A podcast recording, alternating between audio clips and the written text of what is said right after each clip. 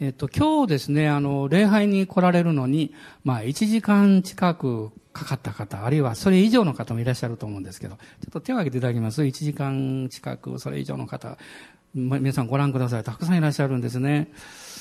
えー、アーメン、感謝します。あの、はい、はい。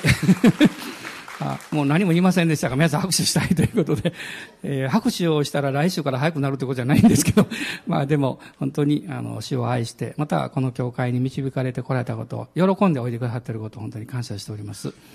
やっぱり礼拝一番いいですね。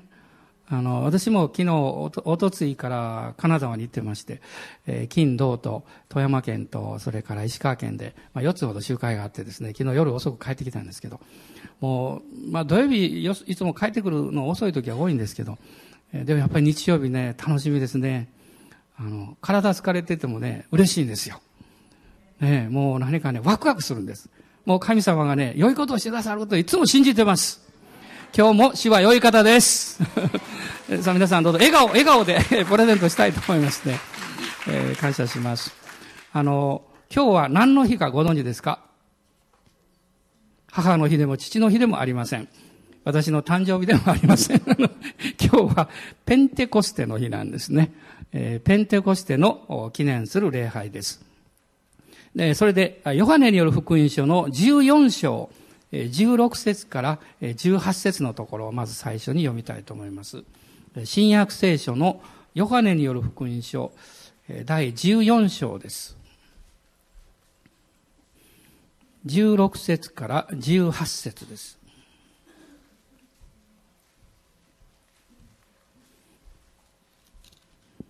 どうぞご一緒にお読みになってください。はい。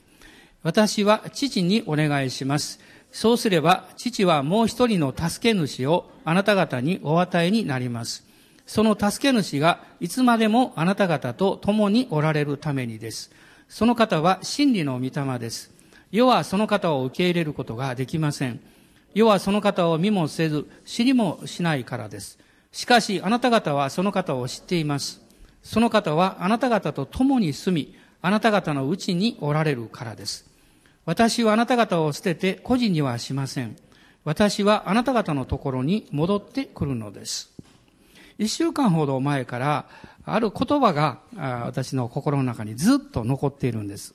聖書の御言葉ではないんですけど、聖書の御言葉に基づいた言葉なんです。それはこういう言葉です。神様が生きておられて、私たちに語ることができるということを信じない人は、決して神に語ろうとはしない。ちょっと長いんですけどね。もう少し早く言いますとですね、神様は私たちに語ってくださることができると信じない人は、神様に決して語ろうとはしない。ということです。反対言いますと、神様がいらっしゃって、私たちの毎日の生活に語ることができるということを信じる人は、毎日語り、祈り、交わることができるということです。それを選ぶのはあなたなんです。私なんです。あなたが神様の存在を信じようが信じまいがあなたの自由です。しかし、神様がおられるのにおられないと信じるということは、ちょっとしんどいですね。何か頑張らなきゃいけません。神様がいらっしゃることを信じる方が人間にとっては自然です。楽です。そしてもっと楽なことは、この神様は決して私たちを罰する神様じゃなくって、愛してくださっている神様だと信じることです。で、例えば私もあの、初めての方にお会いしたり、初めての場所に行くことが多いんですけど、その時に、まだ会ったことのない人のことを考えて、あの人怖いかな、あの人厳しいかなとかね、そういうふうに考えたらね、すごく緊張します。しんどくなります。でも、自分で想像するんです。きっと優しいに違いないって。きっと歓迎してくれるに違いない。たまに集会にえー、あの、故意にではないんですけど、交通事故があったり、いろんな都合で電車が止まったりして遅れることあるんです、私もね。で、その時には、その集会に来てる人たちはみんなニコニコしながら私を見てくれているのを想像するんです。そうするとね、喜んでいけるんです。不思議なことに、そのようにしていきますとみんなニコニコしてくれるんです。不思議ですね。ですから、神様がおられて、おられるだけじゃなくって、あなたの毎日の生活に語ってくださる。信じましょう。今週もですから語りましょう。ね、ちょっと神様お金足らんのですけど、というところからですね、遅刻しそうです というところからね、もう本当に神様は私たちの毎日の生活に関わってくださる方です。良い方ですから。で、聖書も書いてます。ね。あの、たとえ悪い父親であっても、その子供には良いことをするでしょうと書いてます。ましてや神様は、良い父なる神様ですから、私たちのことに対して悪いことをなさるはずはありません。問題はですね、その神様をどのようにしたら信じていけるんだろう。いや、私はもう、あの、大体あの、忍耐力がないからとか、えー、信じてもすぐに諦める方ですから。ね、そういうふうにおっしゃる方もいるかもわかりません。私もそういう人間でした。ですから、えー、私がクリスチャンになっても、えー、私の両親は少しも心配しませんでした。あの子はいずれ半年ぐらいで辞めるだろうと思ってたからです。しかし、信仰はなくなりませんでした。なぜかっていうと、私が頑張って信じる信心ではなかったからです。世の中の宗教は信心です。聖書は信心とは言いません。信仰と言います。それは仰いで信じる。それはイエス様という方を仰ぎ見て信じるわけです。そうすると、信じ続けることができるための力を神様があなたにくださいます。それは単なる気力とか精神力ではなくって、精霊なる神という方をあなたのうちに住まわせてくださいます。そのことが、この2000年ほど前に初めて起こった日、それをペンテコステの日というわけです。で、ペンテコステっていうのは、あの、50日というこの意味を持ってるんですけども、この50日目に実は精霊がおいでになった。何の50日目かっていうと、イスラエルには3つのお祭りがたくさんあるんですけどね、その中で3つの非常に重要な祭りがあります。この3つの祭りは、イスラエルの成人男子は必ずお祝いしなきゃいけません。で、出エジプト記の34章というところを開いていただきたいんです。出エジプト記の34章の18節から23節までを、少し長いんですけど、ご一緒に読んでいただけますでしょうか？出エジプト記の34章18節から、どうぞ。あなたは種を入れないパンの祭りを守らなければならない。私が命じたように、アビブの月の定められた時に7日間種を入れないパンを食べなければならない。あなたがアビブの月にエジプトを出たからである。最初に生まれるものはすべて私のものである。あなたの家畜は皆、ウイゴのオスは、牛も羊もそうである。ただし、ロバのウイゴは羊であがなわなければならない。もしあがなわないならば、なら、その首を折らなければならない。あなたの息子のうち、ウイゴは皆、あがなわなければならない。誰も何も持たずに私の前に出てはならない。あなたは6日間は働き、7日目には休まなければならない。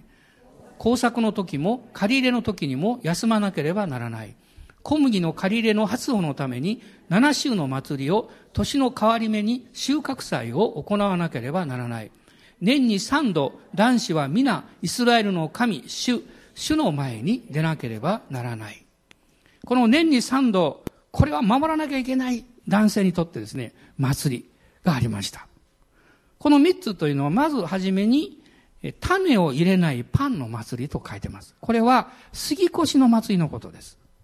杉越というのは、イスラエルの人がエジプトに400年以上奴隷になって、そしてモーセを通して、え子羊の血を塗った、その鴨居と柱に塗った家の中にいなかったウイゴは全部撃たれて死んでしまいましたね。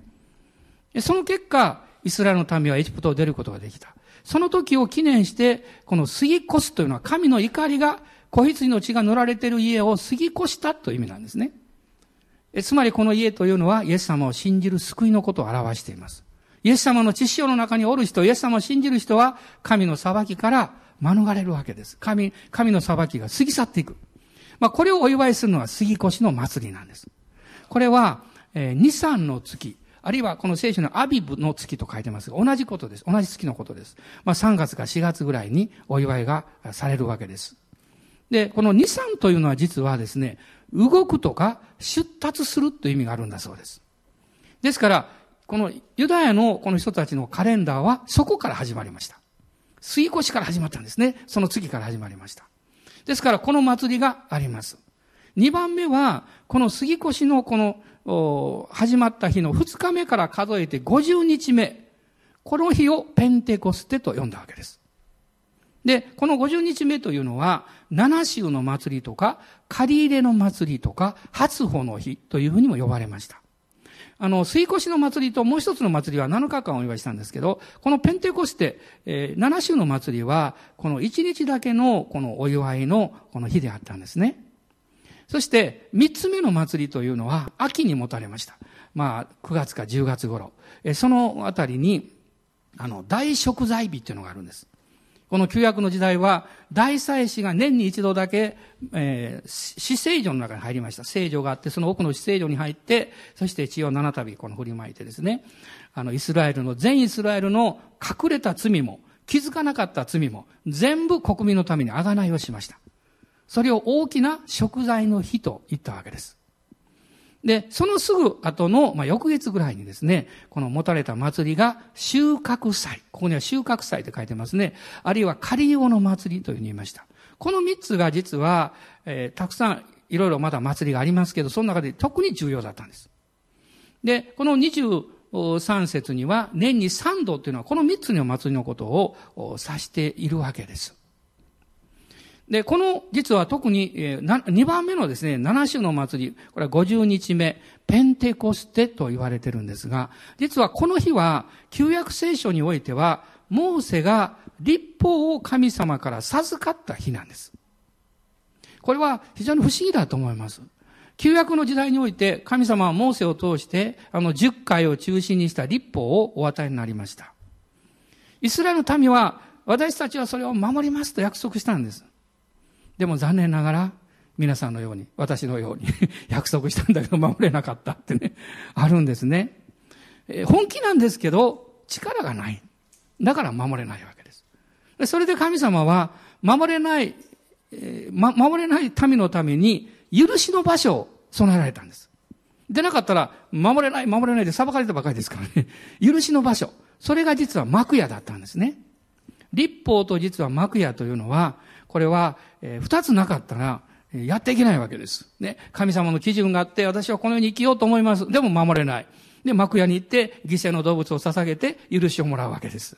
ね、この立法と幕屋が、一つの、あるいは一人のお方の中に含まれて、この地上の中で見業がなされた。これが神の御子イエス様が人間として受肉された。肉体をとってこの地上に来られて、そして十字架に疲れて、肉を裂き、血を流して、えー、この、あがないと言いますが、私たちの罪の身代わりに死んでくださっただけじゃなくて、私たちに神の子としての立場を与えてくださった。これがあがないの日。聖書は永遠のあがないと言っています。ヘブル人への手紙の9章を開いてください。ヘブル人への手紙の9章です。ヘブル人って難しいからって読まない人たまにいるんですけど、まあ、そんなこと言わないで今日からぜひ、あの、読んでいただきたいと思うんですけど、ここにはですね、旧約聖書のいろんなそういう祭儀のこととか祭祀のこととかたくさん出てくるんですね。レビ記とか民数記とか新明記とか読みながらこう読みますとだんだん分かってきます。9章の12節です。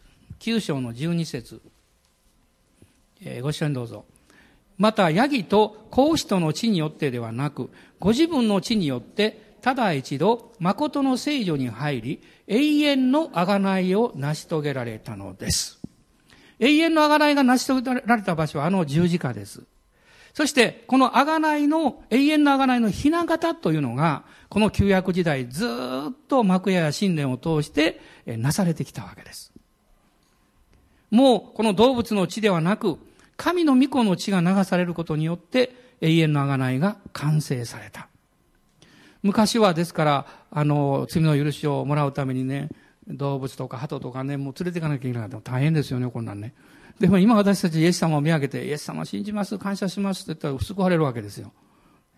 でも、その中身の重みというものは、イエス様の十字架の贖いというのはもう完全なものですからね。もう旧約時代の、それと比べるとですね、もう比較にならないほど、これはすごいことなんですね。あの、えー、どうしようかな。あの、先生、あんまり前からいろいろさせないでくださいって言われてるんですけど、あの、もう一回させていただきたいと思いますが、隣の方にね、あなたは永遠にあがなわれてますよとどうぞおっしゃってください。永遠にあがなわれてます。はい。あの、告白すること大事なんですよ。え、告白する。だから嫌がらないでね。あの、嫌がらないで。私も回収席におるとそういうの言われると嫌なタイプなんです。だから気持ちよくわかります。わかるんですけど、これは駅になるんで、あの、そうしていただきたいと思うんですけど、永遠のあがないです。これが完成したんですね。そして、永遠のあがないが完成したその保証として実は精霊なる神がおいでくださってあなたのうちに内住してくださった。うちに住んでくださった。精霊様、御霊という表現も使いますが、御霊の内住というふうに、あの、まあ、言うわけですね。で、えー、旧約聖書の時代というのは、イスラエルの民と神様の契約の時代です。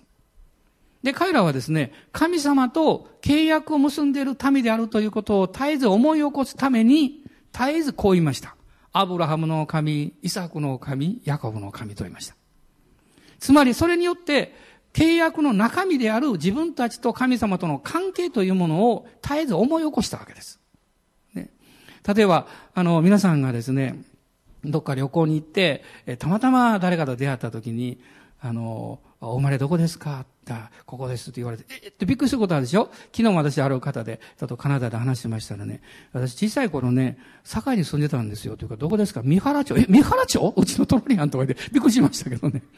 で、その時に、あ、あの、お父さん、どあの、お母さん、あと、何とおっしゃったんですか？とかね、あの、誰々の息子さん、娘さんですか？って、こう聞くでしょ？で、それは、その、その関係というものを思い起こすわけですね。身近に感じるわけです。旧約の時代というのは、神様と契約を結んでいることを絶えず、アブロハムの神、イサクの神、ヤコブの神といって思い起こしたんです。今、神様との契約が実現しました。この十字架の贖いによって。で、私たちはそれをどのように呼び、呼び起こすんでしょうあるいは、え思い起こすんでしょうそれは、あなたのうちにおられる精霊によってなんです。精霊様が永遠の保証として今あなたのうちにおいでくださって、あなたの内側から、アバー父と呼べるようにしてくださってるんです。ローマ人の手紙の8章を開いてください。ローマ人の手紙の8章。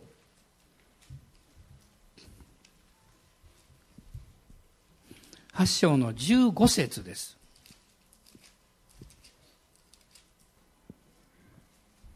えー、どうぞ。あなた方は人を再び恐怖に陥れるような奴隷の霊を受けたのではなく、子としてくださる御霊を受けたのです。私たちは御霊によって、アバ父と呼びます。アバってのはお父さんという意味なんですね。あの、そんなこと言われなくとも赤ちゃんでアパパパパパってやってますよ。でね、これね、不思議ですね。このアバっていうのはこれはお父さんって意味なんですよ。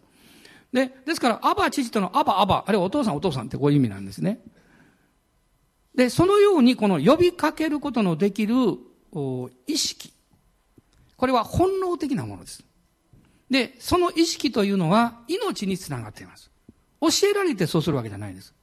でですから、イエス様を信じたときに私たちは罪の許しと永遠の命を受けます。その永遠の命を受けているという保証はですね、実は精霊なる御霊と呼ばれておられる神様があなたの中においでくださって住んでくださるという、それが土台になっているわけです。ですから、イエス・キリストを信じるときに不思議な現象を経験するんです。それは、頭で否定しても心の中では信じているということを発見するんです。例えば、クリスチャンの方がね、あ私は不信仰なんですって言うでしょ？まあよく言うかどうか知りませんけど、私不信仰ですよ。もうイエス様ね、もう信じられないと思う時あるんですよ。でも信じてるでしょ？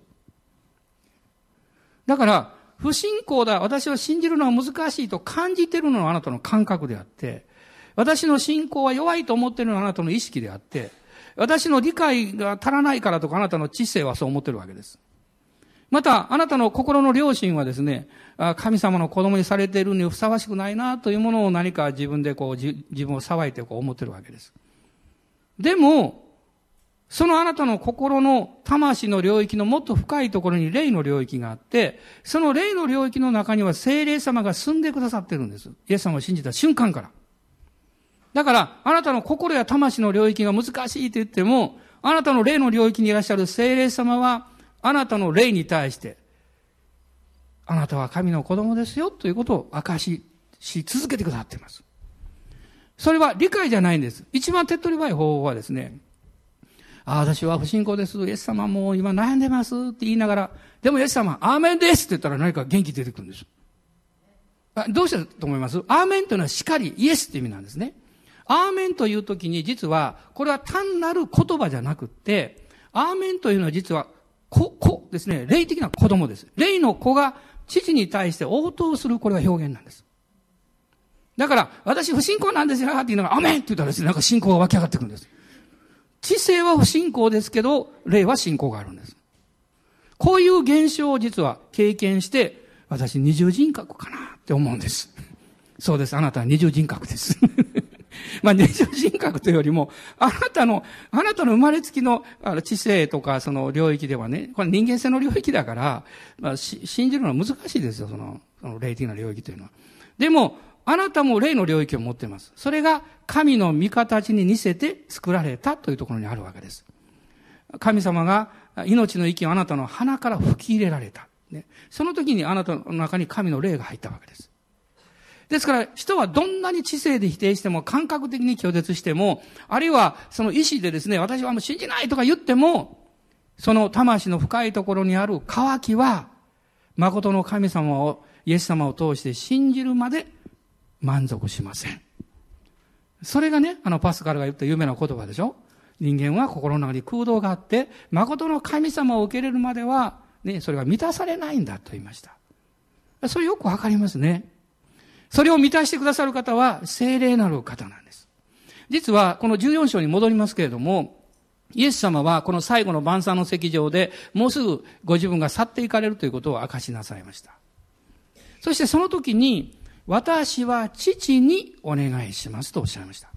そこにイエス様いらっしゃって、父なる神様にお願いしますと言っています。そうすると、精霊なる方、これ真理の御霊と言われていますが、精霊なる方がおいでになると言いました。このことの中に、神は一人なんです。神は唯一なんですけども、父と御子と精霊という三位一体の神様であるということが表されているんですね。で、そしてここでイエス様面白い表現なさったんです。父はもう一人の助け主をあなた方にお与えになりますとおっしゃいました。もう一人ということは、すでに一人がいたわけでしょ そうですよね。一人がもういたから、もう一人とおっしゃったんですよ。で、それじゃあ、その一人は誰なんでしょう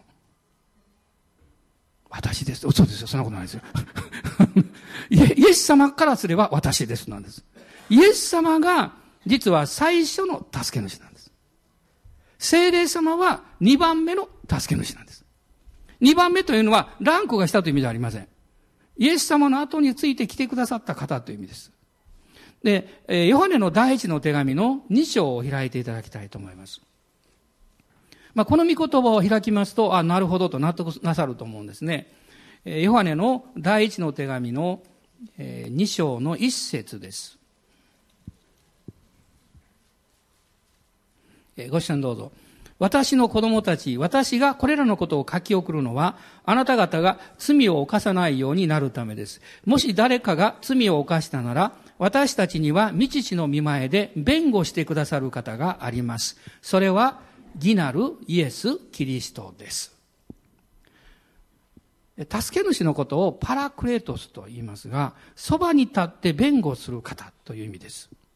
私たちが敵に訴えられる、悪魔に訴えられる。でも聖霊様は弁護してくださる。イエス様の知識によって、十字架によってこの人は許されてるんですということを弁護してくれます。この最大の最初の弁護者は、この2章の一節を見ると、イエス・キリストですと書かれています。だから私たちは、イエス様の皆によって神様に近づくことができ、祈ることができ、求めることができます。このイエス様がですね、もう一人の助け主をあなた方のところにお与えになる、使わしますとおっしゃったんですね。その方が精霊なる方なんです。そしてこの方は14章の17節を見ますと、真理の御霊というふうに呼ばれていらっしゃいます。あの、有名人はたくさん呼び名があります。あの、イエス様もたくさん呼び名がありますね。聖霊様もいろいろ呼び名があります。その一つで有名なのが、真理の御霊です。真理というこの御言葉を聞く、聞きますと、ここに、えー、意味されていることがあるんです。特に二つのことを思い浮かべることができます。一つは、このヨハネによる福音書の8章の32節にあるんですが、真理はあなた方を自由にしますということです。真理なる方が来たときに、私たちは自由になります。自由というのは、不自由の反対ですね。不自由って何なんですか？それは、本来の、えー、本来の、えっ、ー、と、えー、真実を曲げられてしまったために、間違った解釈をして、縛られてしまい、奴隷になることです。ね、自由というのは真実を知ることです。例えば、占いとか、えー、ああいう、あの、なんかそういう類がありますね。あの、病気になってどうしても治らないってんで、こう、そういうのをこう聞きに行ったりする方もあるかもわかりませんね。でも、その求めてる方は必死なんですよ。その人が悪いわけじゃないんですよ。ね、その人は必死になってなんとかですね、助けたい、助かりたいと思って行くわけです。ところが、それを悪用する人たちがいるわけです。ね、ただ単に人間的な、あの、悪用だけじゃなくって、まあ、神がかり的に、ね、もう、霊媒師というんですかね、あるいは、巫女寄せという口寄せっていうんですかよくわかりません。そういうふうな形で、まあ、あの、沖縄に行きますと、ユタと言われてた人がいますけど、それは悪霊が望むわけです。そして、えー、その人をコントロールして、その人の口を通して、その伺いを立てに来る人、あの、伺いを、まあ、しに来る人をコントロールします。人生をコントロールします。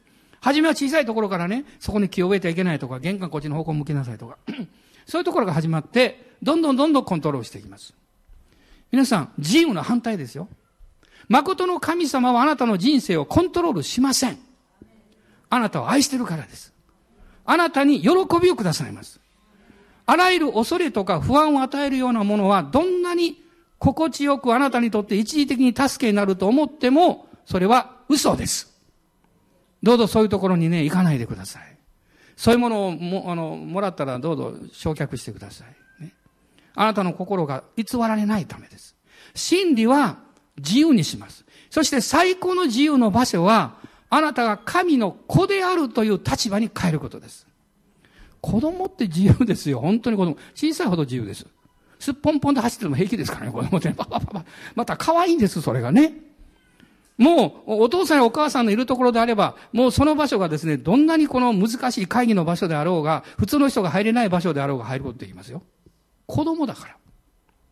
神の子であるという立場を保証してくださるのがこの精霊様なんです。そしてこの方が真理をあなたに証しし続けてくださいます。つまり、私たちがこの人生の中でこう知らない間にこう、何かこう、身につけてきたというか、そうだと思い込んできた、ね、あの、不真実、偽り。あの、不真実とか偽りというのは、さっき言ったように必ずね、不安とか、恐れとか、あの、そういうものを与えるんですよ。愛を与えることは絶対ないです。ですから、そういうもので、こう、私を縛るわけですけど、精霊が働かれて、真理の御霊が働かれると、ああ、間違ってたって気がつくんですよ。私はあの、小学校の頃に母親がお守りをつけてくれましてね、ある時決心して中身調べたことあるんです。ちょっとそういう探求心が強かったですね。開けて開けて開けて開けてですね、なんか包み紙がいっぱい出てきましてね、最後にこうちっちゃいこう紙に読めない感じで真っ黒の何か書いてましたけど、あ、こんなものか。あ、これが紙か、紙だ、紙だ、とか言いながら、えー、わかります？シャレが、あの、そうです。包んで 入れときましたけど、それでもね、なんとなく、ひょっとして罰があったの違うかなとかですね。そういう不安を持ったことは今でも覚えてます。ですからもう一度丁寧に包んで ちゃんと直しましたけど、で、机に引き出しに入れときました。クリスチャンになりまして、真っ先にそれを取り出して焼却してしまいました。何も恐れることなんかありません。偽りはあなたの人生を縛りあなたを恐れさせます。人間の言葉であっても恐れさせますね。真実はあなたを自由にします。真実はあなたに勇気を与えます。実はこの真理という言葉にもう一つ、この御言葉に関わっている言葉がある。それは、えー、コリント人への、えー、第2の手紙の13章の8節です。あの、新海訳はちょっと訳の仕方が変えられてるんですけれども、まあ、私は何度ですね、この、えー、まあ、会社勤めた時にこの御言葉で励まされたかわかりません。で、第2コリントの13章の8節です。えー、どうぞお読みになってください。私たちは真理に逆らっては何をすることもでき,、えー、できず、真理のためなら何でもできるのです。アーメン。口語訳ではこう書いてました。真理に従えば力があると書いてました。真理に従えば力がある。この勇気と力を与えてくださるのは聖霊なる神様です。私たちは恐れを持ちやすいし、人の顔を見て恐れたりするんです。ですからその時は目を閉じた方がいいです。目を閉じてイエス様って言ってね。そしてイエス様力与えてください。勇気与えてくださいって。そうすれば、聖霊様は必ず勇気を与えてくださいます。真理はあなたを自由にし、そして勇気を与えるんですよ。これが聖霊の働きなんです。そして、この聖霊様の働きは、このイエス様との関係においては、旧約の時代と新約の時代というのは、ものすごく違いがあります。旧約の時代というのはですね、やがておいでになる、まあ、メシア、キリストですね。キリストが苦難を受けられて、そしてやがて栄光を受けられるということを、この、示し続けられたわけです。そのことを指し示し続けられたんです。あの、幕屋の中には、あの、聖女があってですね、そこには、えっ、ー、と、えーパンを、12のパンを置く机と、そして向かい側には7つの、あの、この食台、この、灯す食台がありましたね。で、正面に甲の卓段があって、あの、ベールがあって、その内側が死聖城だったんです。死聖城というのは真っ暗です。光がないですから。そこに契約の箱と言われるものが置かれてました。ね、この契約の箱に、え実は3つのものが入ってたんですね。それは、目を出したアロンの杖と、そして10回と、それからもう一つは、マナの入った壺がありました。最初の頃はですよ。で、その契約の箱というのは、実はイエス・キリストのご人格の雛形なんですね。イエス様は命のパンであり、そして唯一の権威者であり、えー、そして、えー、神様の御心を内側から理解できる方です。ね、読んで理解するんじゃなくて、内側から理解できる方。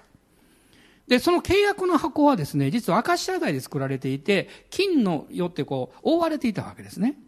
アカシア材っていうのはすごく硬い木なんですね。まあこれは人間性の難しさを表しています。しかし、金で覆われてました。ね、金は栄光を表すわけです。この箱の蓋はですね、実は純金だったんですね。蓋は。そして、その蓋の両側に、えー、蜜貝が、あの、作られていて、この蜜貝がですね、こう、翼をこう伸ばして向かい合ってる、この箱のこう両側ですね。こういうこのものが作られていたわけです。で、大祭司が年に一度、この死聖所の中にもう真っ暗ですよ。そこに入っていくわけですから。血を携えてね。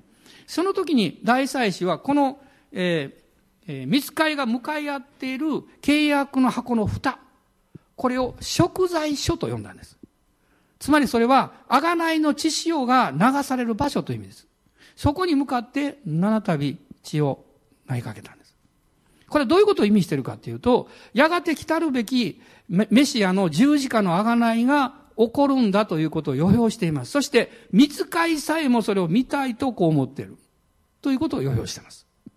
このことが、ペテロの第一の手紙の一章の中に書かれているわけです。第一ペテロ一章の十一節です。どうぞご覧になってください。第一ペテロ一章の十一節。彼らは自分たちのうちにおられるキリストの御霊がキリストの苦難とそれに続く栄光を前もって明かしされたとき、誰をまたどのような時を指して言われたのかを調べたのです。旧約のこの時代というのはイエス様がおいでになった時もまだ旧約です。ね。贖いがまだ完成されていませんでしたから、イエス様肉体でおられた時はね。その時までのこの課題はですね、メシアとは誰であろうかということだったんです。あるいはメシアはいつ来られるんだろうか。予言はありましたけども、ね、そういう課題がありました。そしてイエス様がおいでになった時のユダヤ人にとっての問題はですね、このイエスは果たしてメシアなのかこの新約の実は書簡というのはその問題を扱っています。旧約聖書はメシアである救い主はこういう方なんだよ、こういうふうにおいでになるんですよということを語っています。新約聖書というのは実はおいでになったイエスイエスという方が実はキリストだったんだよということを語っているわけです。そして、この旧約と新約の内容を一つに、まあ、まとめて、つないで、それを、あなたの知性の前に、あなたの霊的な領域の中に、啓示という、この光を与えることによって、理解をさせるんですね。これが精霊の働きなんです。ですから、旧約の時代というのは、やがておいでになるメシアをこうずっと見ている。それを精霊様が示しておられたんですね。新約は、すでにおいでくださって、その贖いが完成したということを聖霊様が絶えず示しておられます。つまり、そこには聖霊様の働きというのは、イエス様の十字架をずっと指し示しているということなんです。で、ロマ人の手紙の、えさっき8章15節読んだんですけど、30節というところを開いてください。ロマ人の手紙の8章の30節です。ご視聴どうぞ。神はあらかじめ定めた人々をさらに召し、召した人々をさらに義と認め、義と認めた人々にはさらに栄光をお与えになりました。ここにこう書かれています。神様はあなたが生まれる前からあなたを定められた。何に、何、何のために定められたんでしょう？それはあなたを神の子として召すために定められた。そして、召した人たちを十字架によって義と認めてくださった。義と認めてくださっただけではなく、その人には栄光を与えてくださった。私はこの御言葉を最初読んでですね、まあ前半分かったんですけど、一番最後だけ分からなかったんです。イエス様を信じて、あ、確かに私選ばれたのかなって分かりました。ね。そして十字架を信じて罪許されたですから、義と認められたということも分かりました。でも栄光を受けるでしょうだったらわかるんですね。また天国に行ってね、栄光を受けるのかなと思って。で、ここには栄光をお与えになりましたと書いてあるんです。どうぞ皆さん、どうでしょうか？皆さんの自分の生活やこのクリスチャン生活を見てですね、私はもう栄光を受けて輝いてますよって確信持って言える人は、もう聞きません。ゼロでしょおそらく。ね、ゼロでしょ。まあ私なんかマイナスのところは言ってましたから、その頃ね。ゼロどころかマイナス。ね、こんな私が栄光を受けてるはずがないと思ってましたから。これ、見言葉、実践は間違ったんじゃないのかなと思って、これ未来系のはずだ、これは、と思いました。でも、そうじゃないんですよ。栄光をおお与えになりましたと書いてるんですよ。それじゃあなたや私が選ばれ、義とされて栄光を受けたという保証はどこにあるんでしょう？どこで一体栄光を受けたんでしょう？そして今の現在のこの弱い自分というのはどどういうふうに受け止めていったらいいんでしょうか？この三つの問題があります。聖霊様それを教えてくださいました。簡単なことです。栄光を受けたという保証は、私のうちに聖霊様がおいてくださったという事実です。そして栄光を受けた場所はどこかっていうと、神の右、天のところです。で、聖書はちゃんとそのことを書いてます。ね、エペソビトの手紙の2章を開いてください。今日はよく聖書を開きますね。いや、私が勝手に開いてるだけで皆さんがついてこなきゃいけないですけど、その2章のですね、えっ、と、えー、6節2章の6節です。どうぞ。キリストイエスにおいて、共に蘇らせ、共に天のところに座らせてくださいました。イエス様を信じた時にあなたはイエス様と一つにされたんです。頭では分からなくっても、感覚で感じなくっても、あなたがイエス様を信じますと言った時にあなたは2000年前のイエス様と一つになりました。ガラテヤ人の手紙の2章の19節から21節の中でパウロはそれを言っています。私の古き人はキリストと共に十字架につけられました。ね、ロマ書の6章にもそのこと書かれています。十字架につけられたということはどういうことでしょうか死ぬ直前に飛び降りたんでしょうかやめたとか言ってですね。でもそうじゃないですよ。十字架につけられたということは、キリストと共に死んだということです。死んだということは、キリストと共に葬られたということです。葬られたということは、キリストが復活した時に、あなたの古き人はそのまま十字架ですけど、キリストにある新しい人であるあなたはキリストと共に蘇った。だから、このところに、共にという言葉が2回出てきます。共に蘇らせ、共に座らされた。どこでしょうか？天のところ。神の右にと書いてます。そして、使徒行伝の2章を開いてください。使徒行伝の2章です。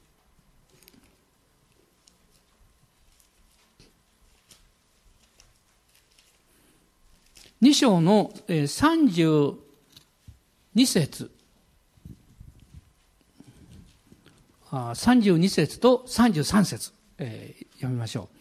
神はこのイエスを蘇らせました。私たちは皆そのことの証人です。ですから神の右に挙げられたイエスが未知から約束された聖霊を受けて、今あなた方が見聞きしているこの聖霊をお注ぎになったのです。イエス様も復活なさって神の右に座られたでしょ？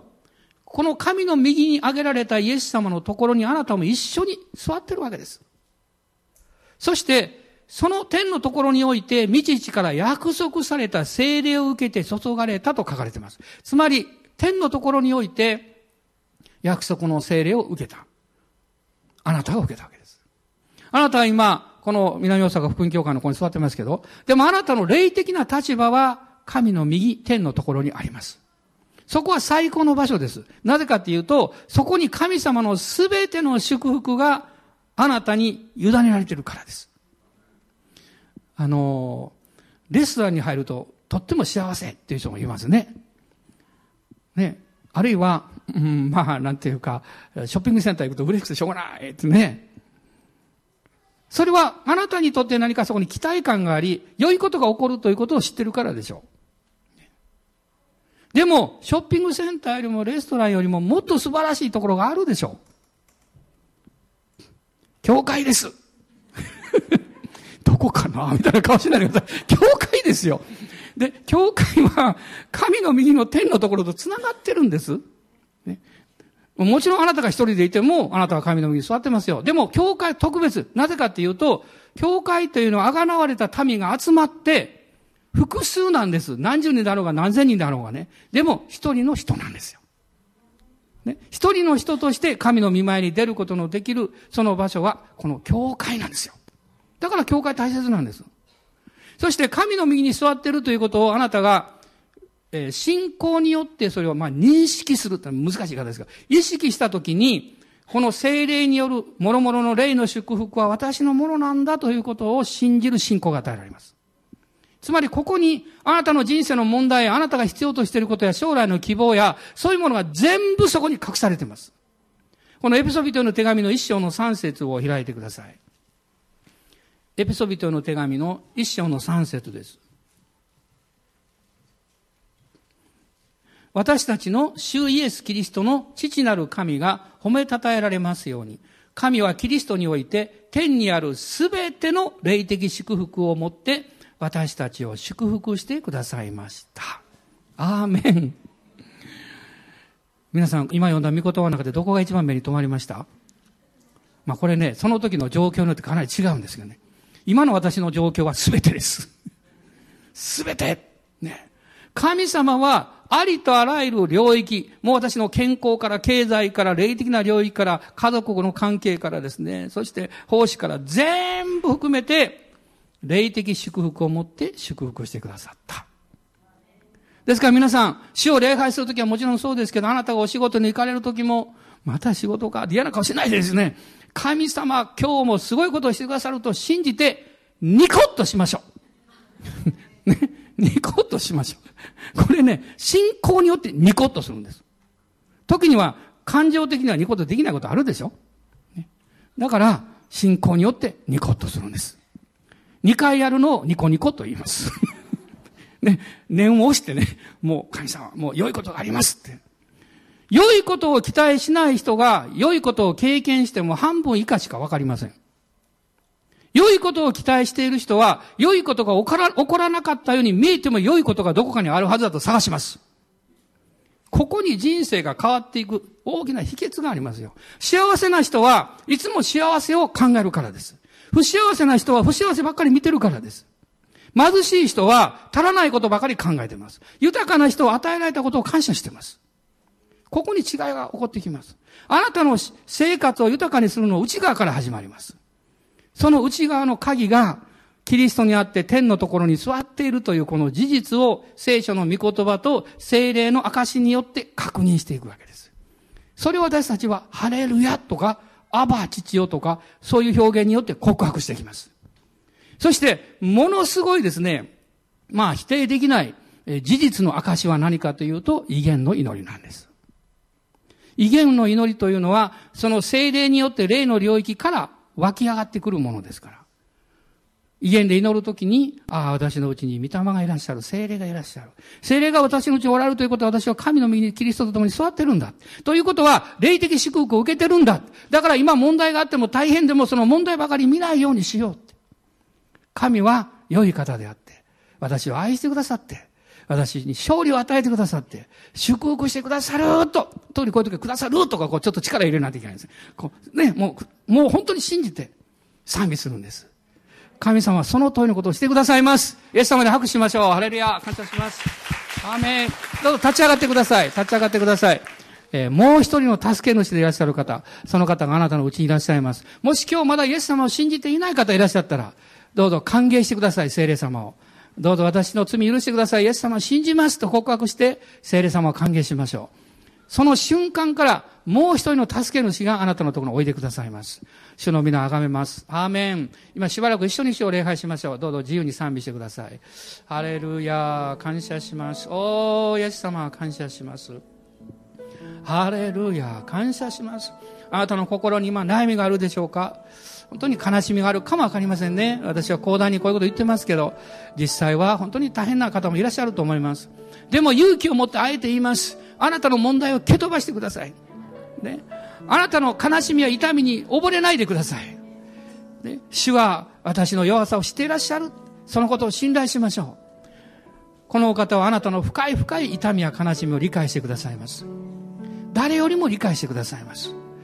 そしてあなたが内側からアバお父さんと呼びかけるときに、あなたは素晴らしい神様の真実の愛によって癒しを経験していきます。なんと私の心は堅くななんでしょう。自分に対して素直になれない。もっと優しくなりたいのに優しくできないとか、もっと感謝しようと思うのに口から出てくる言葉が反対の言葉になってしまったり、本当にどうしようもないですね。でもこういう罪深いものをイエス様が父を彼らをお許しください。彼らは自分で何をしてるのかわからないのですと祈ってくださいました。そして聖霊様が取りなしてくださっています。ですから私たちは主をあがめます。主は素晴らしい方です。ハレルヤ、感謝します。今日も皆さん、神様から勇気を与えられて、この一週間を迎えていきましょう。希望を与えられて、前進していきましょう。主から愛をいただいて優しくなりましょう。力をいただいて誰かを助けるようにしましょう。あなたが喜んで何か他の人を助けるために手伝えるようにしましょう。人々はあなたのことをこう言うでしょう。あなた不思議な人だねって、どうしてそんな親切なのって。でもその時に世の人々は神を、誠の神を信じる人と信じない人との違いを見るようになるんです。まさにマラキ書の予言が実現します。今はその時代なんです。私は主の栄光を表したいと思います。ハレルヤ。まず何よりもあなたのご家族を愛してください。あなたのご家族を愛してください。ハレルヤ。感謝します。おー、主を感謝します。ハレルヤ。ハレルヤ。ハレルヤ。ハレル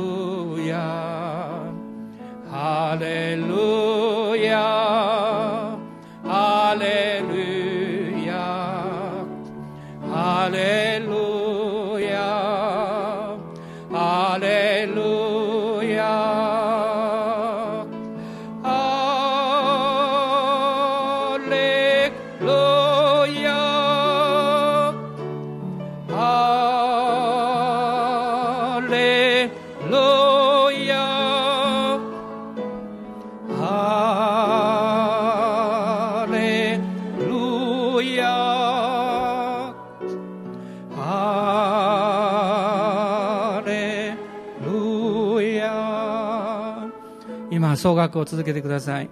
今、この中でですね、本当はこうだと分かっているのに、あるいは気がついたのに、何か自分で素直になれない。ああいうふうに言ってしまったから、もう何か今更とかですね。あるいは、一言ごめんって言えばいいのになかなか言えないとか。もしそういうことを何か神様から示されている方いらっしゃったらね、どうぞ今この賛美の中で悔い改めましょう。主よどうぞ今週私が素直になれるように助けてくださいって。そして、真理を知り、真実に従っていける。真理の御霊に導かれて歩んでいきたい。この世にあってはたくさんの困難があります。もう職場で本当にもう全てが問題であるという場合もあると思うんです。でも、どうぞ勇気出してください。あなたは一人ぼっちでありません。私たちが祈っています。そして聖霊様が問いなしていらっしゃいます。義なるイエス・キリストが祈ってくださっています。どうぞその困難の真っ只中で、天のお父様、アバ父よ、アバ父よ、そのように叫んでください。主がきっと勇気を与えてくださいます。アーメン、感謝します。イエス様の皆によって祝福します。お一人お一人を祝福します。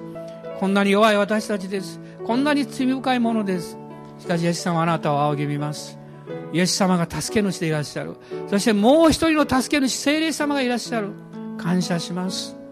ハレルヤハレルヤハレルヤハレルヤハレルヤハレルヤ Hallelujah. Hallelujah.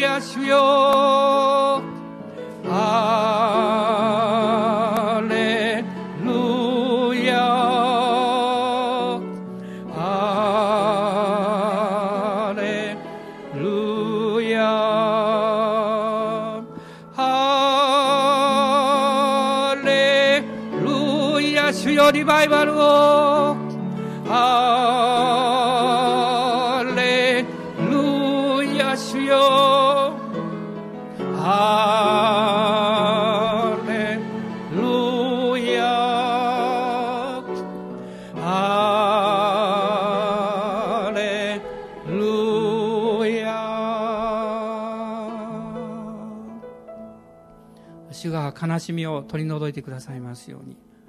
嘆きを取り除いてくださいますように。常に喜べ絶えず祈れ全てのことを感謝せよと。聖霊様はこの週それを助けてくださると信じます。アーメン。